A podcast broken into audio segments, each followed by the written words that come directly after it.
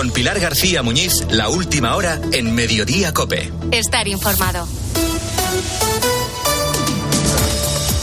¿Qué tal estás? Muy buenas tardes. Bienvenido como siempre a Mediodía Cope. Esta semana el Congreso tiene previsto aprobar definitivamente la llamada ley trans y la ley del aborto. Dos cambios normativos de importante calado social con una importante también carga ideológica. Dos leyes que generan un debate que supera el marco político ya que afectan de lleno a la moral o la ética. Y no solamente nos referimos a la ley del aborto, que también. La ley trans ha sido un punto de división incluso dentro del movimiento feminista con esta ley, cualquier persona podrá cambiar su sexo simplemente acudiendo al registro, sin necesidad de presentar informes médicos o psicológicos, ni someterse a procesos de hormonación. A partir de los 16 años se puede hacer libremente sin consentimiento paterno.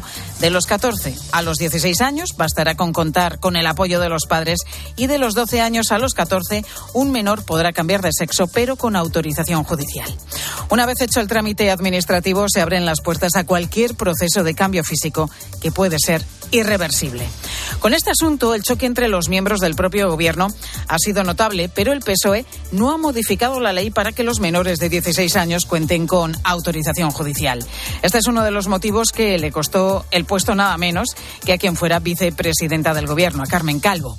Al final, la ley será aprobada esta semana, tal y como está, para alegría de Unidas Podemos y escarnio del feminismo clásico.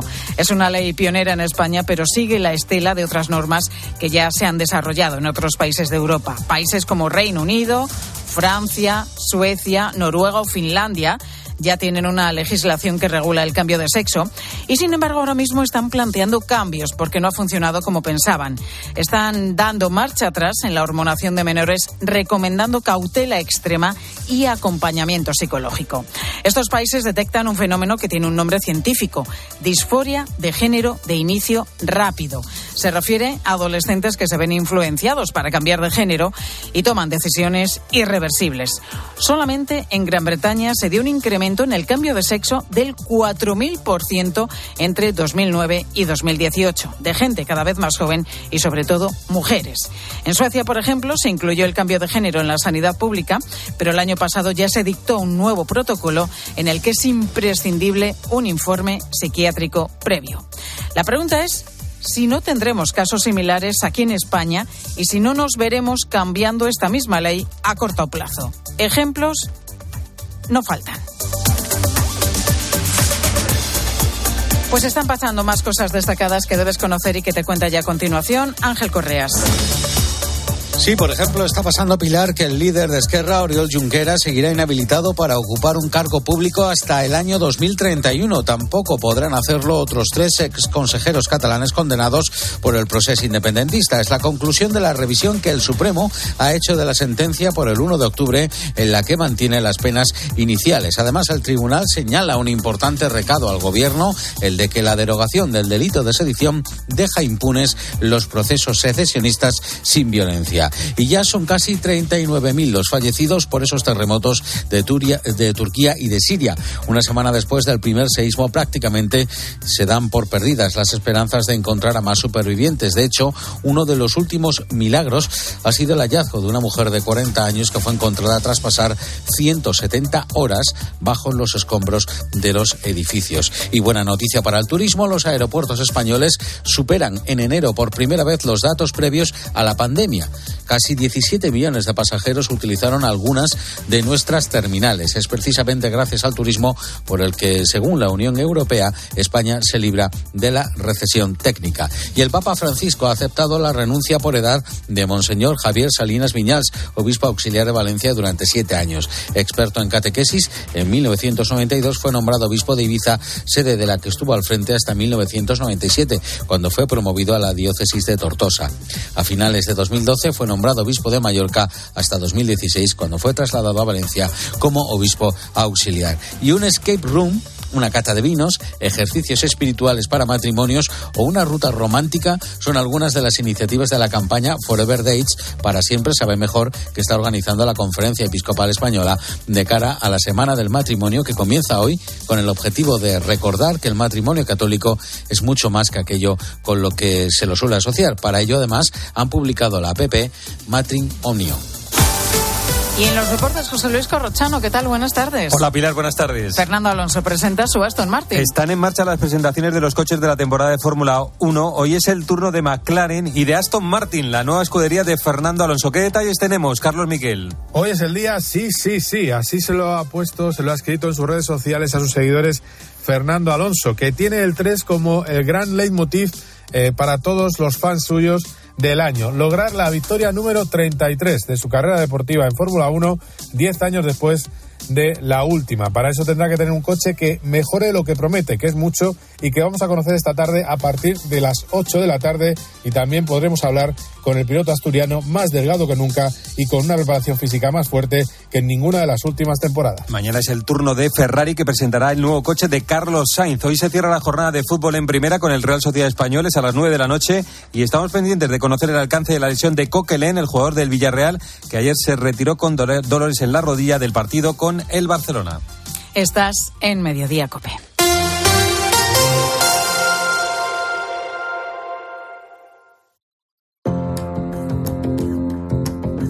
Pilar García Muñiz. Mediodía Cope. Estar informado.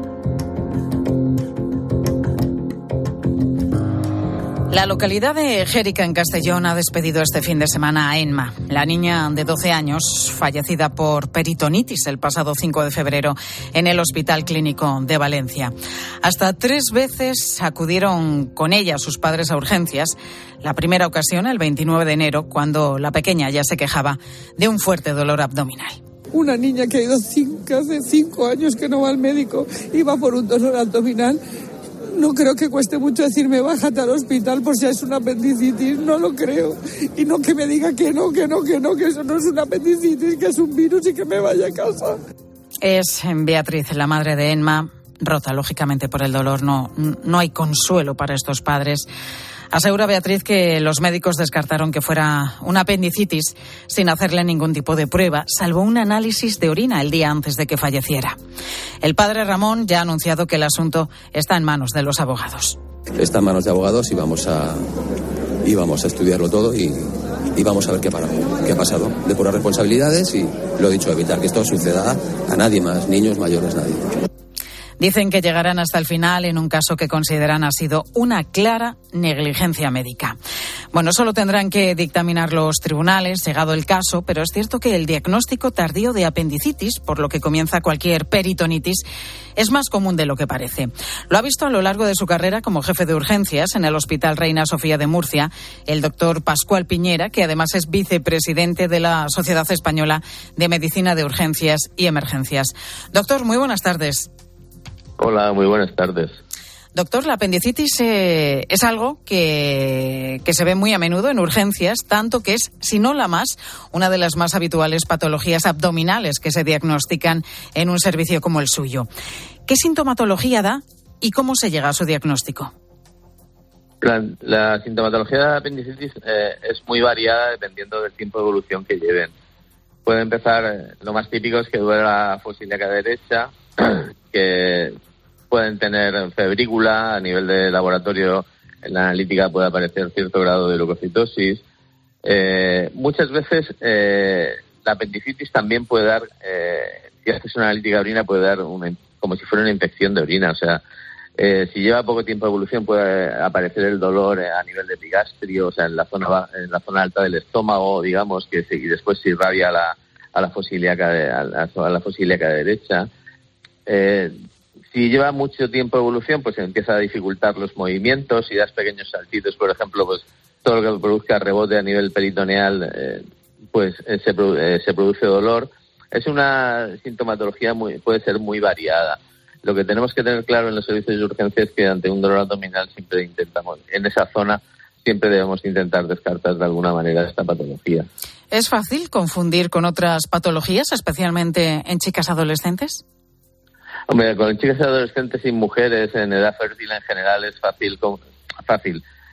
Se puede confundir porque puedes tener una ovulación dolorosa, puedes tener un, folículo hemorrágico, puedes tener un, una endometriosis que haya sangrado peritoneo, puedes tener eh, mucha patología, una enfermedad inflamatoria pélvica, puedes tener mucha patología en las mujeres jóvenes eh, que pueda confundir con la, con, la, con la apendicitis, pero para eso hay que hacer exploraciones complementarias, o bien una ecografía, o bien muchas veces terminando con un escáner, dependiendo. Todo lo que, todo lo que digamos, cualquier líquido, entre comillas, líquido, eh, que caiga al peritoneo, el peritoneo es muy irritable y produce mucha clínica, produce mucho dolor. Hablábamos antes de, que es algo habitual ver em, casos de este tipo en un servicio de urgencias.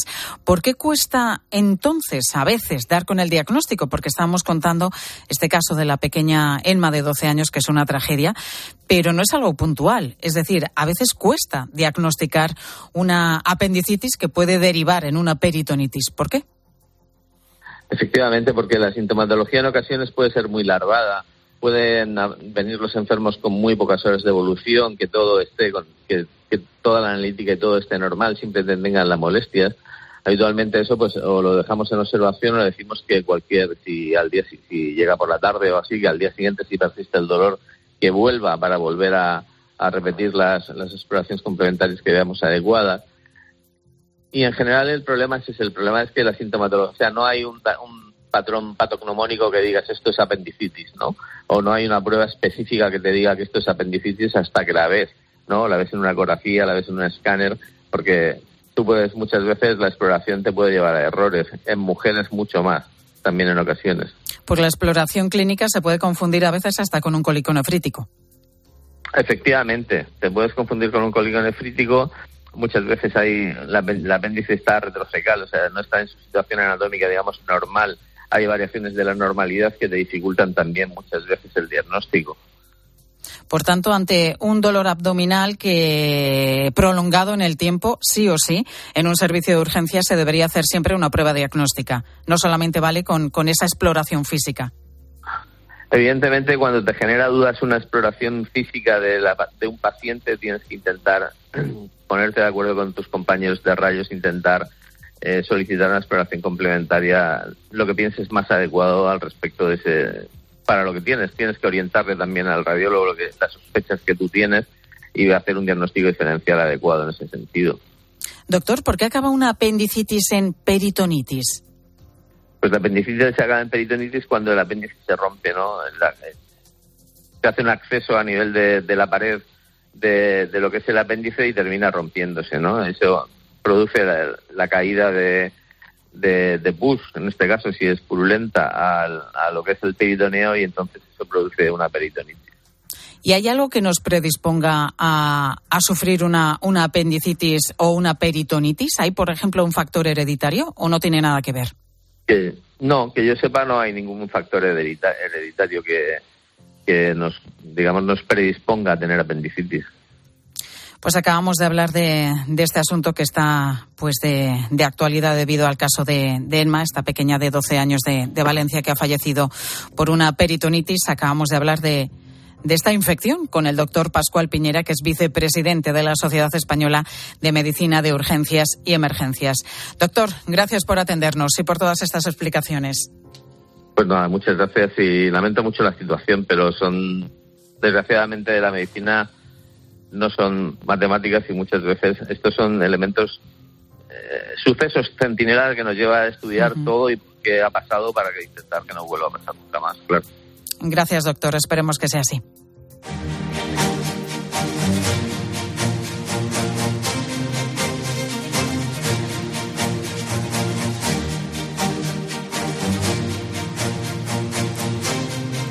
Bueno, una y 14 minutos de la tarde. Yo no sé si eres de los que no puede vivir sin escuchar la radio. Si vas en, en, el coche o estás en el trabajo escuchando siempre a tu comunicador favorito contándote qué está pasando en España y en el mundo. Si has contestado que sí a alguna de estas dos preguntas o a las dos, pues hoy estás de celebración.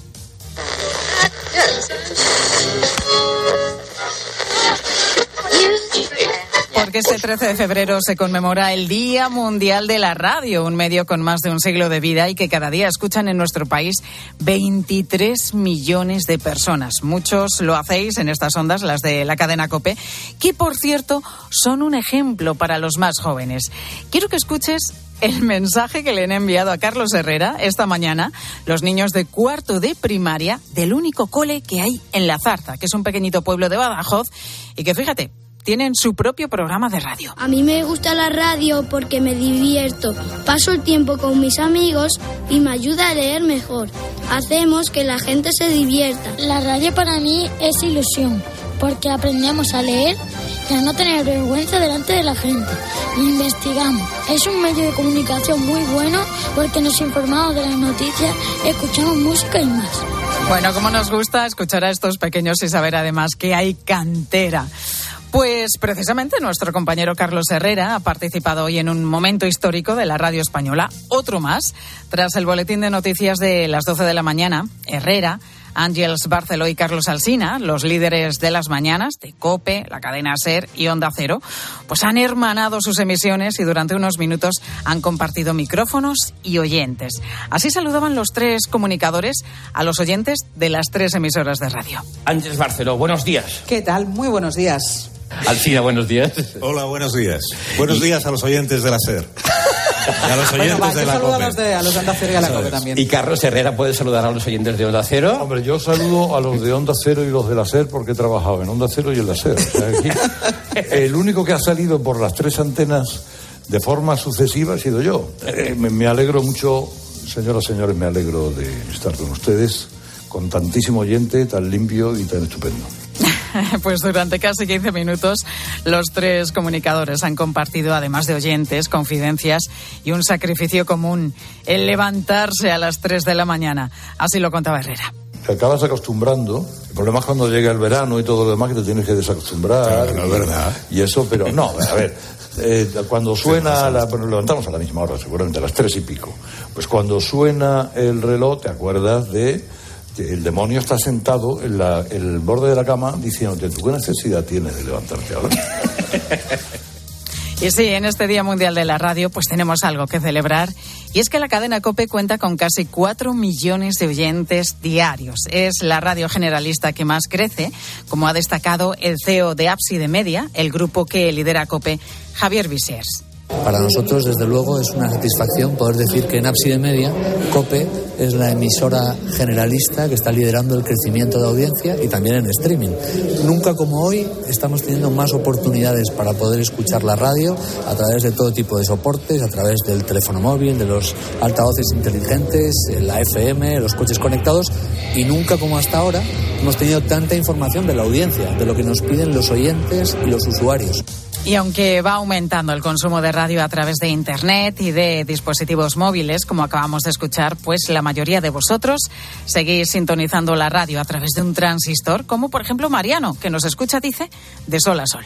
Pues sobre todo compañía a la hora de estar trabajando y los que nos pasamos todo el día afuera, incluso cuando estamos en casa, pues la verdad es que es de agradecer, ¿no? Y lo tenéis que tener en cuenta porque algunos de los oyentes escuchamos desde la madrugada hasta la siguiente madrugada, enlazamos un programa de radio con otro y yo creo que pues desde aquí os doy las gracias, ¿no? Sobre todo compañía y que no se pierda la radio.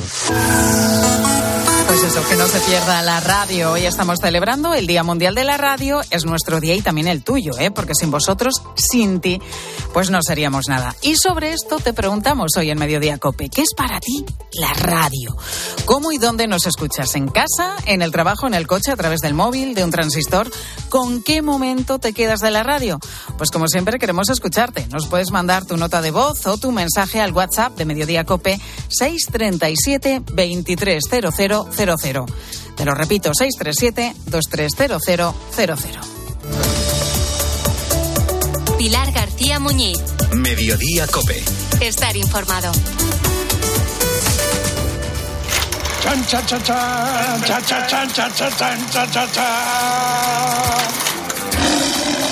Este miércoles en Cope. Partidazo, programa de radio, buena compañía. Tiempo de juego. Desde las ocho y media jugamos el partido de Liga. Real Madrid, Elche. Yo creo que es penalti. Y además, la Champions. Bacará. Tiempo de juego con Paco González, Manolo Lama y Pepe Domingo Castaño. Los referentes de la radio deportiva. Oye, tu peinado de hoy mucho mejor, ¿eh? Yo no tengo peinado. De hecho, no tiene peine. y recuerda, la información también continúa con Ángel Expósito y la linterna en Cope Más, Onda Media, Cope.es y la aplicación móvil. Hola, soy tu yo del futuro y mira lo que tengo. ¡Menudo coche! Pues lo he conseguido gracias a ti.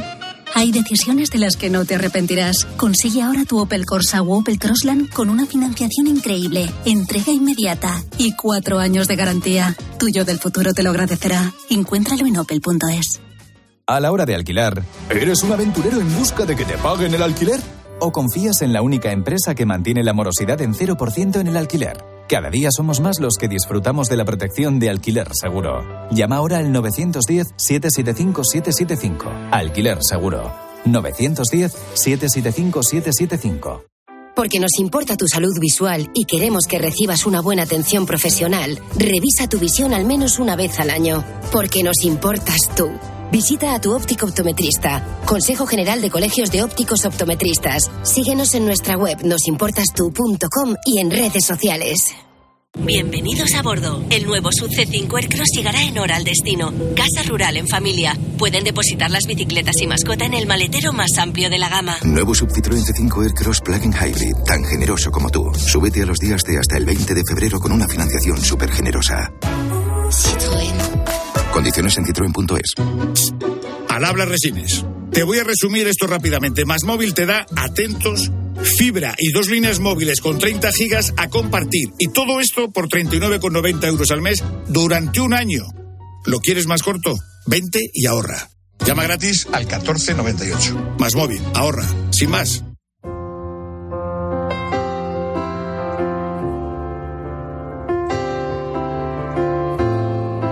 Pilar García Muñiz. Mediodía Cope.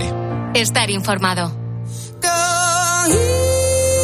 Pues hoy se cumple ya una semana de los terremotos de Siria y de Turquía que dejan una cifra terrible de fallecidos, 39.000 víctimas mortales entre los dos países y además 85.000 heridos.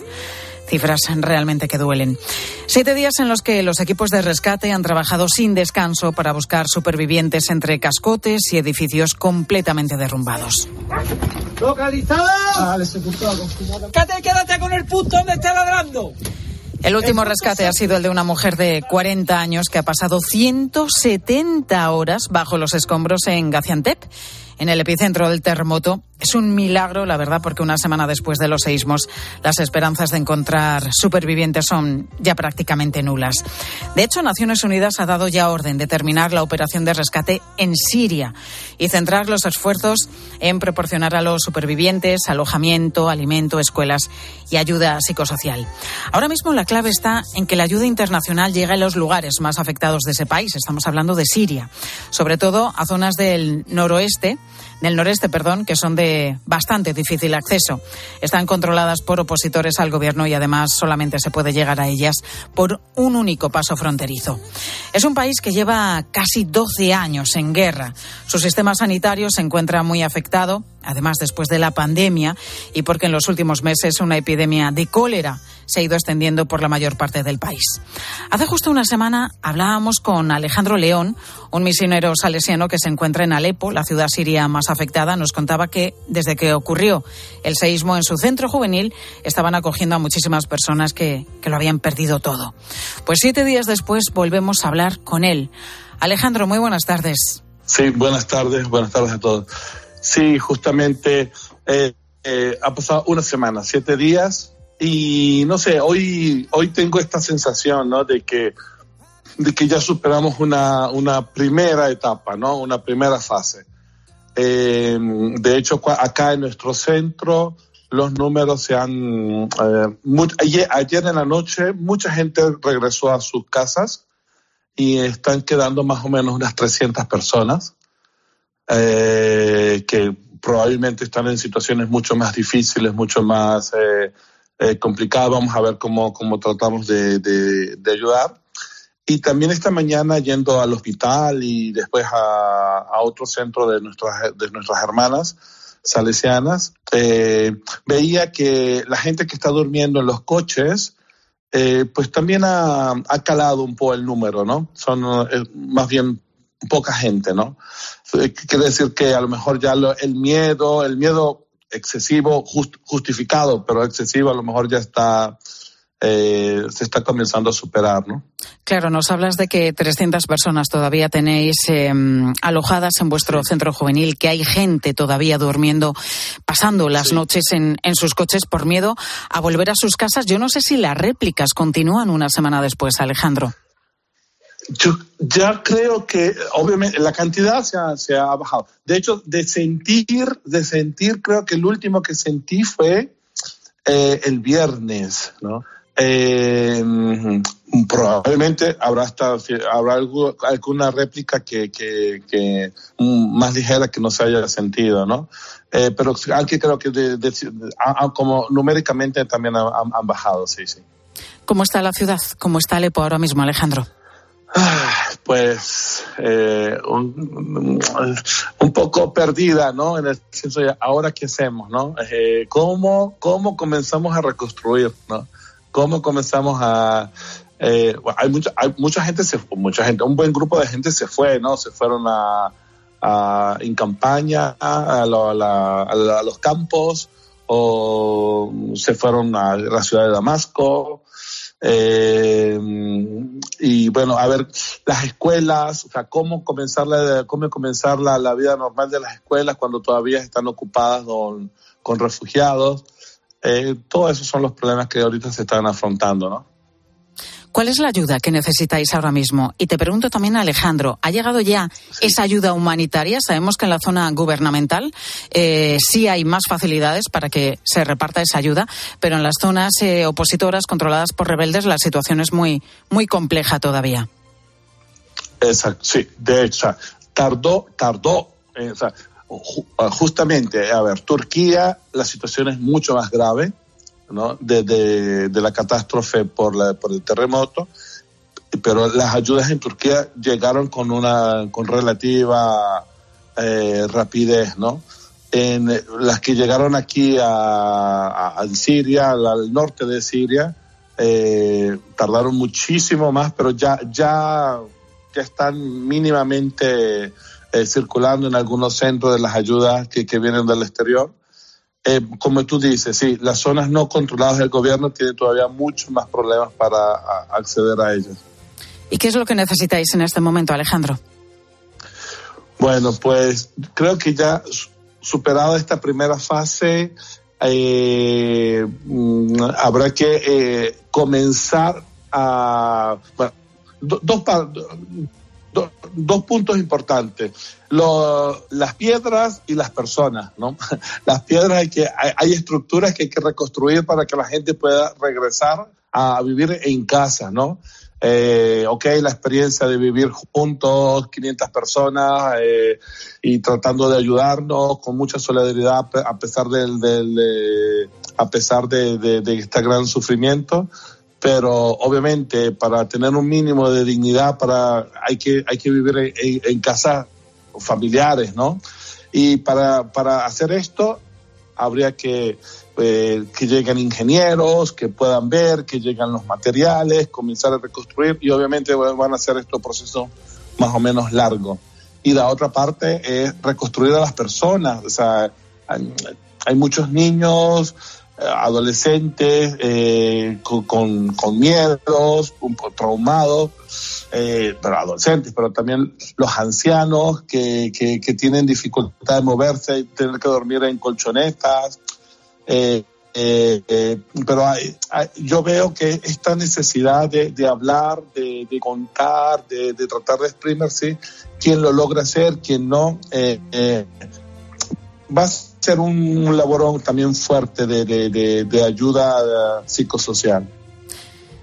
Lanzabas tú esa pregunta al inicio, Alejandro. ¿Cómo reconstruir una ciudad como, como Alepo? Una ciudad, desde luego, devastada por casi 12 años de guerra y ahora nuevamente castigada por, por un terremoto. Pues esa es una pregunta para la que la respuesta es compleja, desde luego, pero sí que se necesita muchísima sí. ayuda muchísima ayuda tiene Mucho. que llegar a Siria para poder reconstruir sí. Alepo y otras zonas tan, tan afectadas por, por estos terremotos. Alejandro León, misionero salesiano allí en Alepo, gracias por atendernos. Suerte, mucha gracias. suerte, que vaya todo bien. Gracias, gracias, muchas gracias.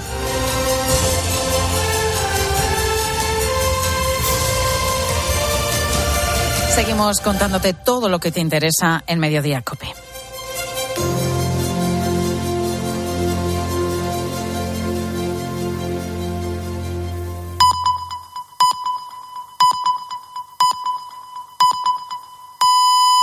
Es la una y media, las doce y media en Canarias. Pilar García Muñiz. Mediodía Cope Estar informado.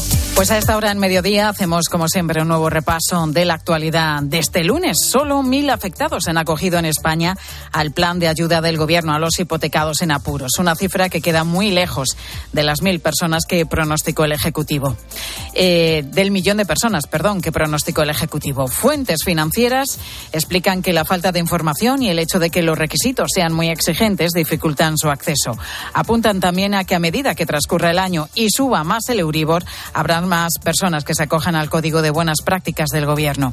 Antonio Gallardo es responsable de estudios de la Asociación de Usuarios Financieros a su fin veamos más peticiones pues a partir sobre todo de, mitad de año, ¿no? Cuando ya haya gente desgraciadamente más apretadas, porque la perspectiva de que aminoren los tipos, quizá aminoren sobre máximos a final de año, pero sigamos durante un tiempo con una meseta de tipos mucho más elevados que antes.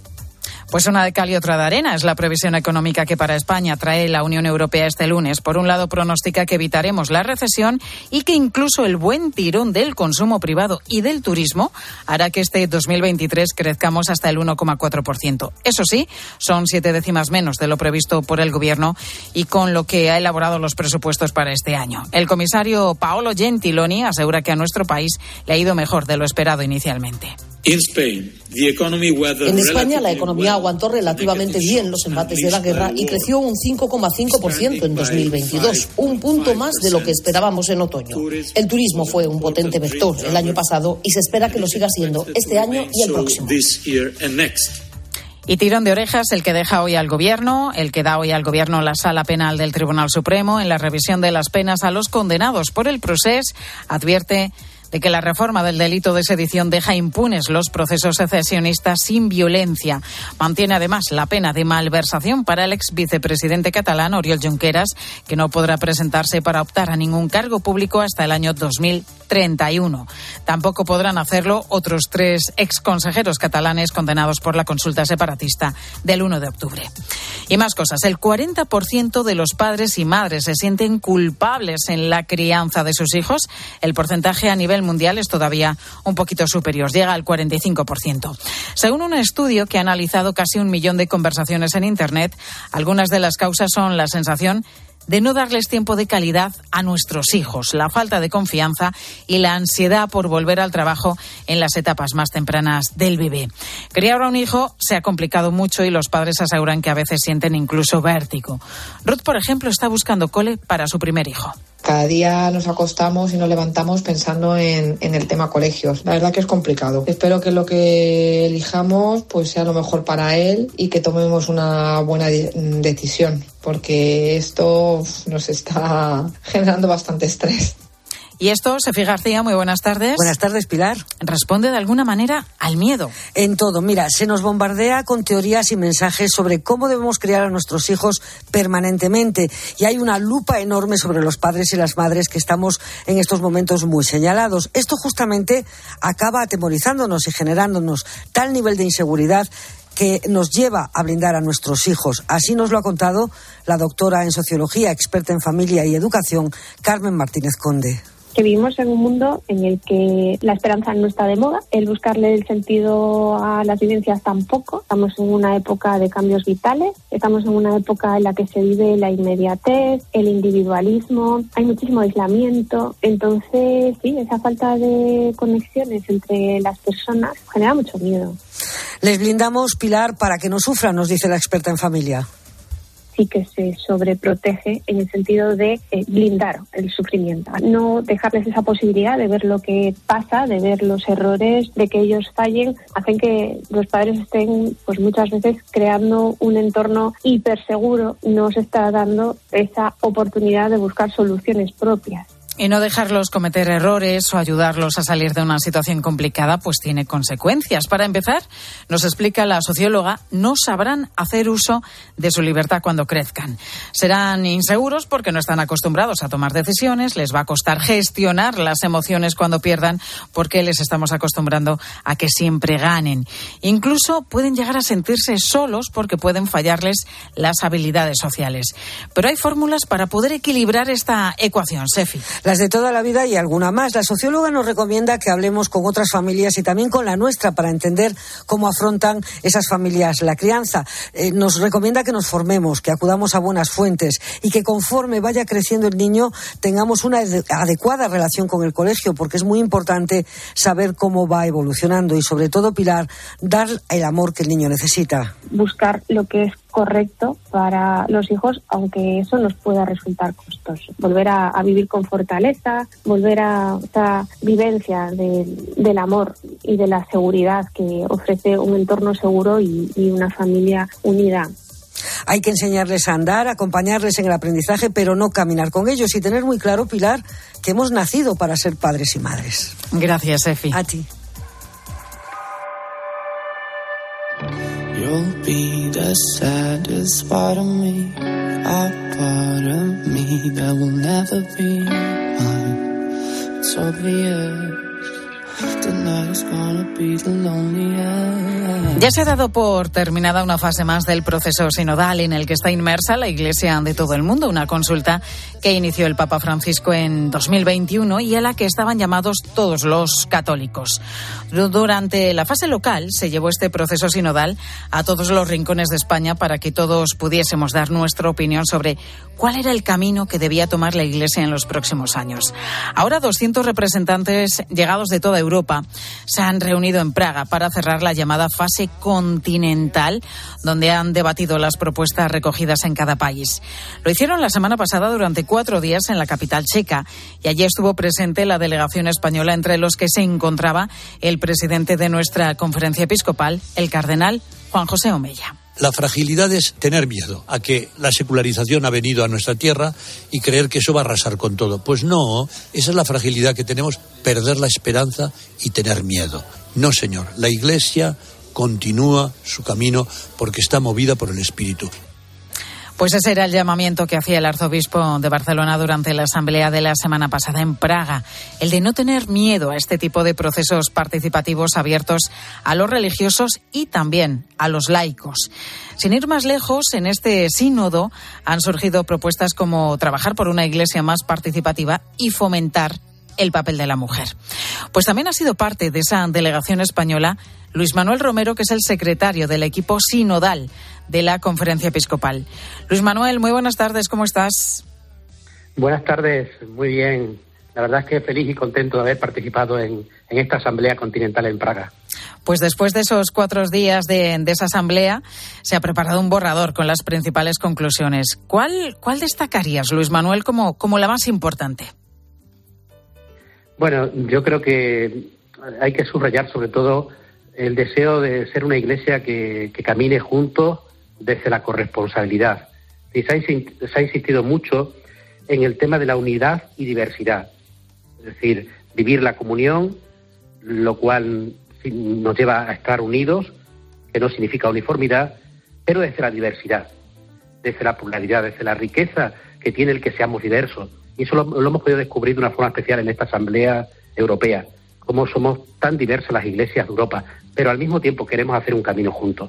Por lo tanto, yo subrayaría ese deseo, ese anhelo de caminar juntos en unidad desde la diversidad, lo cual es una riqueza. Se ha hablado mucho del papel de los laicos dentro de la Iglesia en este proceso sinodal. ¿Cuál ha sido la, la principal aportación en este aspecto? Bueno, se insiste de una forma especial en la corresponsabilidad que debemos vivir en toda la Iglesia y que tiene como base y como fundamento el sacramento del bautismo. Yo creo que aquí es donde tenemos que poner el foco y, el acento, ¿no? En que por el bautismo todos somos iguales en la Iglesia. Y de ahí que los laicos tienen que ocupar también un papel fundamental, sentirse protagonistas de la misión evangelizadora de la Iglesia, superando el denominado clericalismo, que ha estado tan presente en nuestra Iglesia y que todavía sigue estando ahí, ¿no? Y también es llamativo todo lo referente al papel de la mujer. Se pide más protagonismo para ellas dentro de la Iglesia, laicas y religiosas.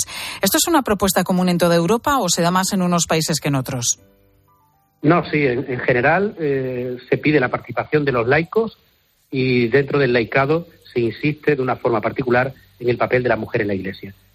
Y de un modo también subrayado el tema de que se le tenga en cuenta a los laicos, en concreto a la mujer, en la toma de decisiones de la Iglesia. Entendiendo todo como un servicio, porque a veces cuando se habla del papel de la mujer, pues quizás se dice, bueno, parece que en la Iglesia tienen el poder eh, los varones, los hombres, y que reivindicamos el papel de la mujer para tener poder. No, todo es desde el servicio, no desde la autoridad. Y en ese sentido, pues se ha pedido de una forma general en todas las iglesias europeas un papel más eh, relevante de los laicos y en particular de la mujer. Sobre todo también, mm, no solo como colaboradores en la vida de la Iglesia, sino como corresponsables, es decir, a la hora de tomar decisiones que también se tengan en cuenta los laicos y en particular a las mujeres. ¿Qué otras propuestas van en ese documento que se va a enviar al Vaticano? Bueno, pues en primer lugar se insiste también en la importancia de la conversión personal a Jesucristo. Es decir, ese es el punto de partida. Es decir, si queremos ser una iglesia, y eso lo hemos descubierto, porque en Europa esto sí es común. Eh, nuestra Europa vive un contexto de secularización cada vez mayor. Entonces nos planteamos y reflexionamos sobre cómo hacer que nuestra fe sea atrayente en el momento actual, especialmente también a los jóvenes, que han salido de una forma así también muy especial, ¿no? Entonces se ha insistido mucho en que para ser relevante fuera, para anunciar el Evangelio en el mundo y en la sociedad, primero nos tenemos que convertir a Jesucristo y poner a Jesucristo en el centro de nuestra vida. Y dentro de esa centralidad también la Eucaristía. Y desde ahí se ha subrayado mucho esa fractura que existe entre iglesia y sociedad, entre iglesia y cultura, y que tenemos que intentar, pues cada día más ir subsanando, ¿no? Es decir, que nuestra iglesia eh, sea capaz de presentar un mensaje, como digo, atrayente a la sociedad actual. ¿Cuándo se va a conocer el documento definitivo de las propuestas que, salen de esta fase continental? ¿Qué podemos avanzar de él? Bueno, en principio tenemos un borrador, eh, sobre todo de, de, las conclusiones, y nos han dicho que aproximadamente en dos semanas tendremos ya este documento definitivo, que será un documento que se tendrá que unir al resto de los grupos continentales.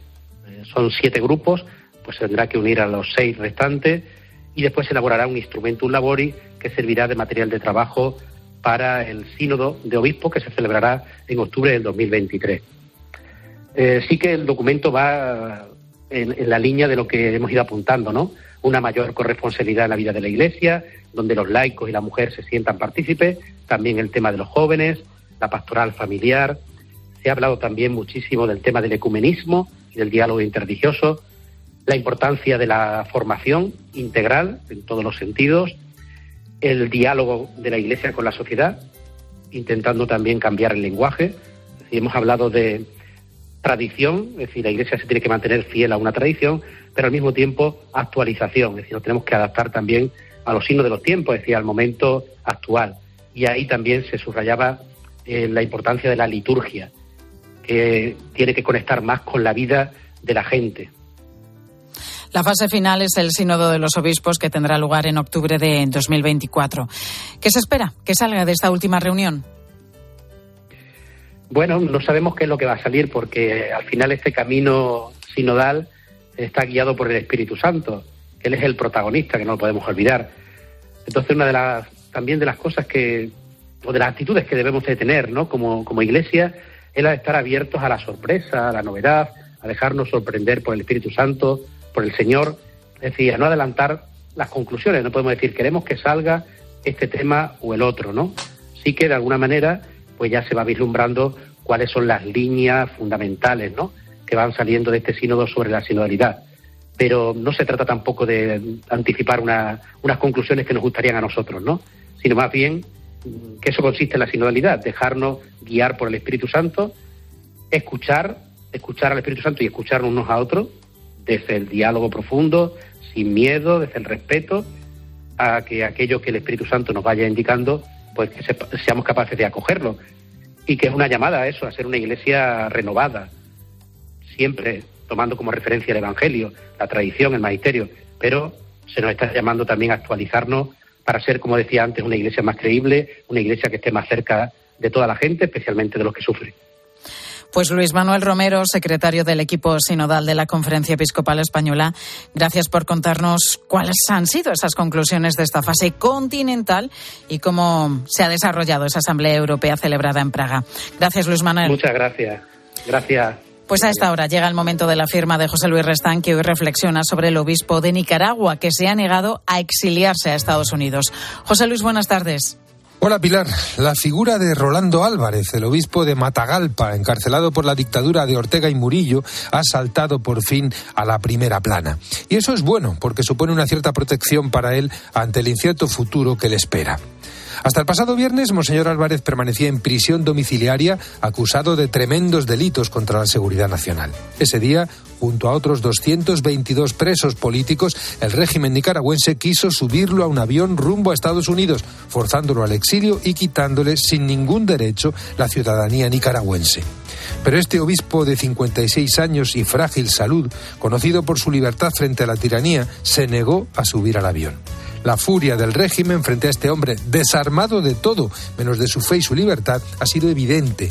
Se le ha condenado de manera express y sin ninguna garantía a 26 años de prisión, condena que ha empezado ya a cumplir al ser encerrado en una celda de la cárcel modelo de Managua junto a otros ocho presos.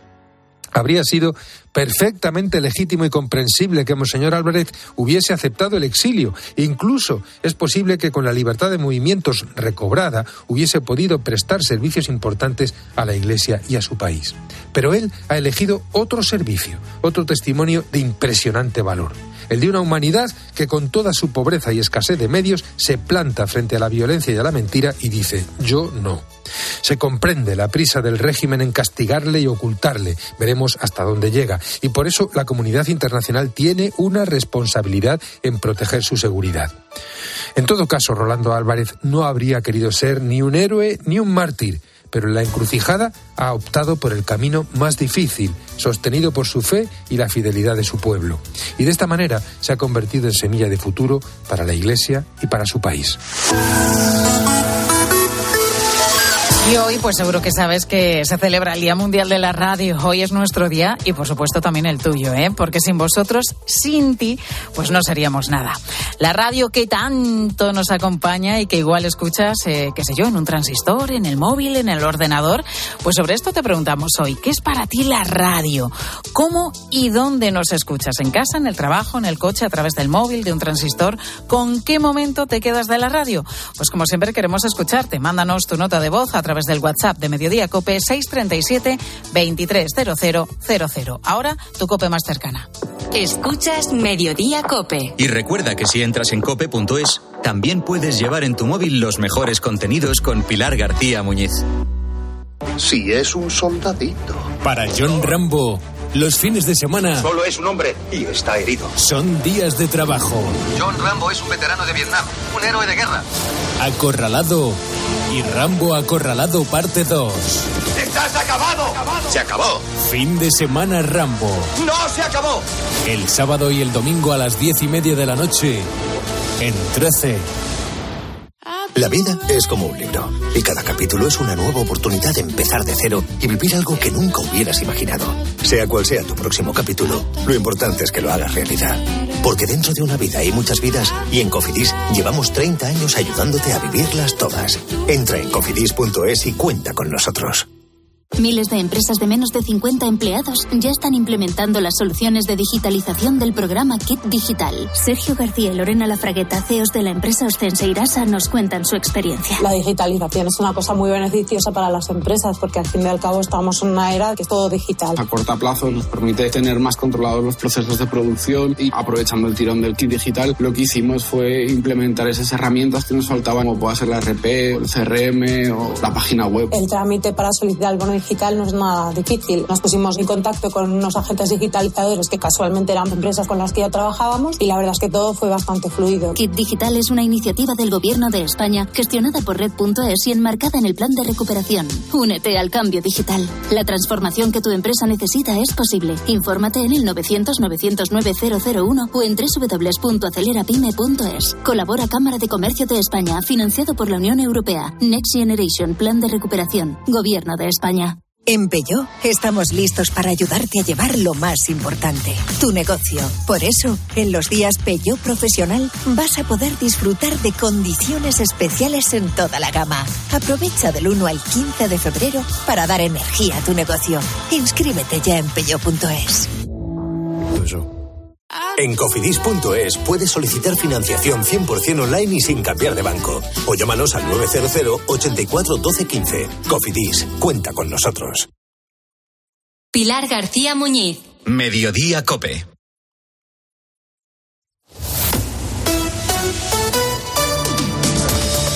Cope Madrid. Estar informado.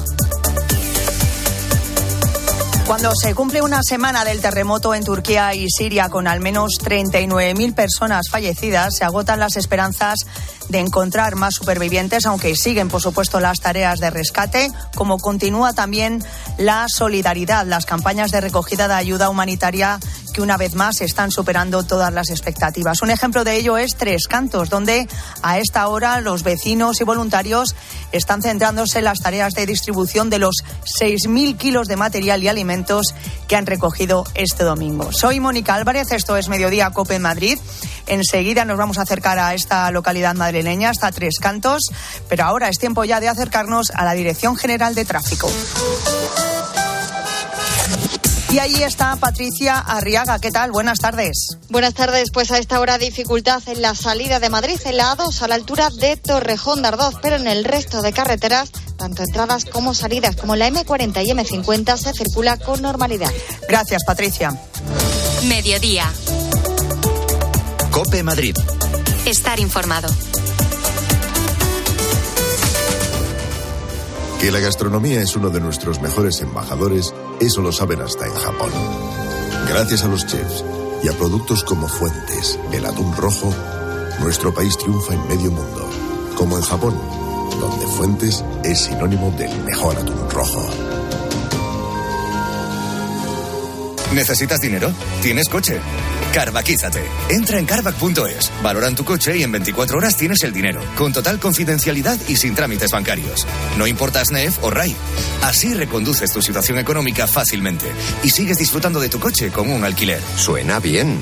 Carvac.es. Dinero por tu coche. Control Dental Europeo, 35 años en implantología y pioneros en carga inmediata, trae a España los implantes corticales para pacientes con reabsorciones extremas de hueso sin injertos óseos y al mismo precio que los implantes tradicionales. Confíe en Control Dental Europeo y vuelva a sonreír en el 91 575 3404 o controldentaleuropeo.com. Los Fernández son muy amables. Recogida a domicilio de cortinas y edredones, de alfombras y de tapices, limpieza y restauración. 91 308 5000. Los Fernández son La Pasión según San Mateo de Bach llega al Auditorio Nacional el próximo 28 de marzo. Una de las obras más icónicas de la música, interpretada por los famosos Vox Luminis y la Orquesta Barroca de Friburgo. Este San Valentín regala pasión. Entradas a la venta en la web del Auditorio Nacional. Cambiamos los fijos por los smartphones, la tele de tubo por las Smart TV, el diésel por el híbrido. ¿Y todavía tienes bañera en tu baño? Cambia tu vieja bañera por un plato de ducha antideslizante con Ducha Manía. Todo en un solo día. ¿Qué? ¿Te cambias? Con Ducha Manía, en Paseo del Molino 6. Llama ahora 914 68 49 07 o duchamanía.es. ¿Sientes el frío? Ellos también. Las temperaturas siguen bajando y las dificultades para las personas sin hogar crecen. Caritas Madrid trabaja con ellas para que tengan una vida más digna. Pero no podemos hacerlo solos. Necesitamos tu generosidad y entrega para que las personas sin hogar no estén solas, cuenten con corazones solidarios como el tuyo que construyan una sociedad más justa y generosa. Caritas Madrid, cerca de las personas. ¿Quieres invertir de manera inteligente con altas rentabilidades y riesgo controlado? Cibislen es la empresa líder en inversiones inmobiliarias. Invierte con garantías desde solo 250 euros. Miles de inversores ya confían en Cibislen para sacar la máxima rentabilidad a su dinero. Únete a la inversión inteligente visitando cibislen.com. Música sin discos, coches sin gasolina, trabajos sin oficinas, casas sin ladrillos. Descubre las casas de nueva generación de Preta Porte Casas. Construidas en solo cuatro meses y con precio cerrado. Preta Porte Casas. Destruimos mitos. Construimos casas. Este febrero, Excelentia presenta dos conciertos únicos en el Auditorio Nacional. El día 23, West Side Story y un americano en París. Y el día 24, grandes coros de cine de Morricone, Zimmer y John Williams. Venta de entradas en fundacionexcelentia.org. Recuerda, 23 y 24 de febrero en el Auditorio Nacional. Música de calidad con Excelentia. En Alcampo estamos comprometidos con lo bueno, lo sano y lo local. Hasta el 13 de febrero llévate con tramos los de pollo al campo producción controlada por solo 5 euros con 99 céntimos el kilo. Nuestra carne deja siempre buen sabor. En tu hipermercado al campo. Y tu compra online en alcampo.es. ¿Sabes que José Luis cumple 65 años en Madrid? Y desde entonces, José Luis es símbolo de calidad, servicio al cliente e innovación en sus ocho restaurantes y su servicio de catering. Para tu próximo evento de empresa, celebración familiar, boda, bautizo, comida o cena, José Luis.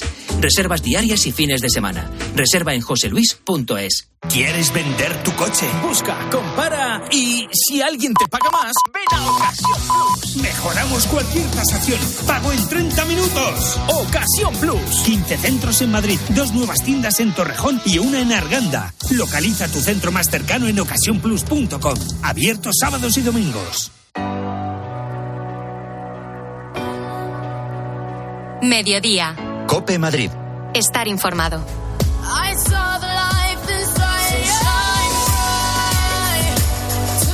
Una vez más, los madrileños seguimos demostrando ser un pueblo solidario. Una muestra de ello han sido los 6.000 kilos de material, de ropa, de alimentos que se han recogido en el Polideportivo de la Luz en Tres Cantos durante este domingo. Víctor García es la persona que está detrás de esta gran iniciativa. Víctor, ¿qué tal? Buenas tardes. Hola, buenas tardes. Enhorabuena, ¿eh? antes de nada, porque son 6.000 kilos, por ahí andará la cifra, ¿no? Sí, hemos mandado 13 camiones, o sea que locura. Qué barbaridad. En este momento, ¿qué estáis haciendo? ¿Cómo te pillo? Pues me, bueno, me pilla con 5.000 personas preguntándome cosas. Pero nada, estamos ya en, en, el final, que estamos ya cargando los últimos camiones. Eh, y ya está, y recogiendo y limpiando todo lo que hemos utilizado también para que todo quede bien. Claro, ahora a partir de ahora estás cargando ya ese último camión, eh, van camino hacia el aeropuerto. Cuéntame, ¿cuál es su próximo, eh, me imagino, el aeropuerto de Barajas, luego ya destino hasta Turquía, ¿no? Sí, tenemos tres destinos definitivos. Eh, unos van a ir en barco hacia eh, Siria directamente, eh, otros van directamente al punto oficial que nos ha dado la Embajada de Turquía, que sí que es en Coslada, al lado del aeropuerto de Barajas, y los otros hemos hecho una colaboración con Telefónica Movistar Plus, que está aquí en, en Tres Cantos, y ellos también van a mandar directamente a Turquía, o sea que van para los dos sitios. ¿Qué es lo que habéis recogido en esas cajas que, que van? Pues hemos recogido ropa de abrigo, sobre todo, hemos recogido tiendas de campaña, que es importante la solución habitacional, hemos recogido eh, una serie de materiales para mm, eh, los hospitales y todo, y luego también alimentos. Así que un poquito de todo. ¿Y qué habéis hecho con lo que no necesitan exactamente ahora en concreto eh, en Turquía? Porque, claro, hay una gran parte de lo que habéis recibido que tiene que ir a otras ONGs que trabajan aquí en España, imagino. Pues he de decir que esto es lo que más me ha impresionado, porque ya estuvimos también liados con lo de Ucrania la gente ha sido súper concienzuda y ha traído sobre todo las cosas más necesarias. Ha habido muy poco descarte, como ropa de verano, cosas así que no son tan perentorias ahora mismo, y las estamos almacenando en realidad porque como se va, va a ir para largo esto, ya se nos ha explicado que va a haber más necesidad, entonces hemos ido almacenando pero es increíble cómo la gente esta vez ha leído bien las informaciones y ha traído como lo más perentorio, sobre todo tiendas de campaña muchísimas, que era lo más importante. Fíjate, eh, así que bueno, me imagino, Víctor, que quieres dar una vez más las gracias a tus vecinos de Tres Cantos por dar esas muestras de ser un pueblo pues muy solidario, ¿no?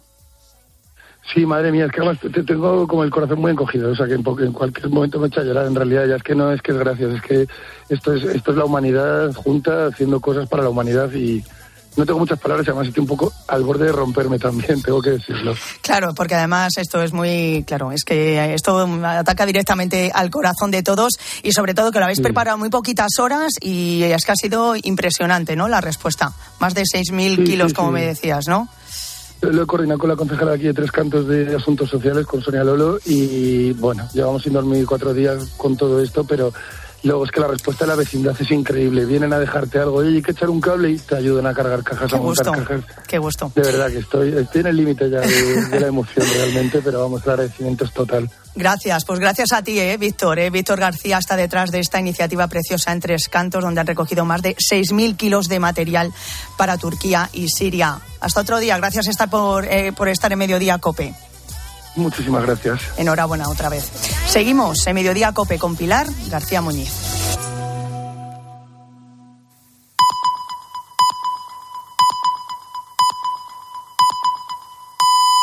Son las dos, la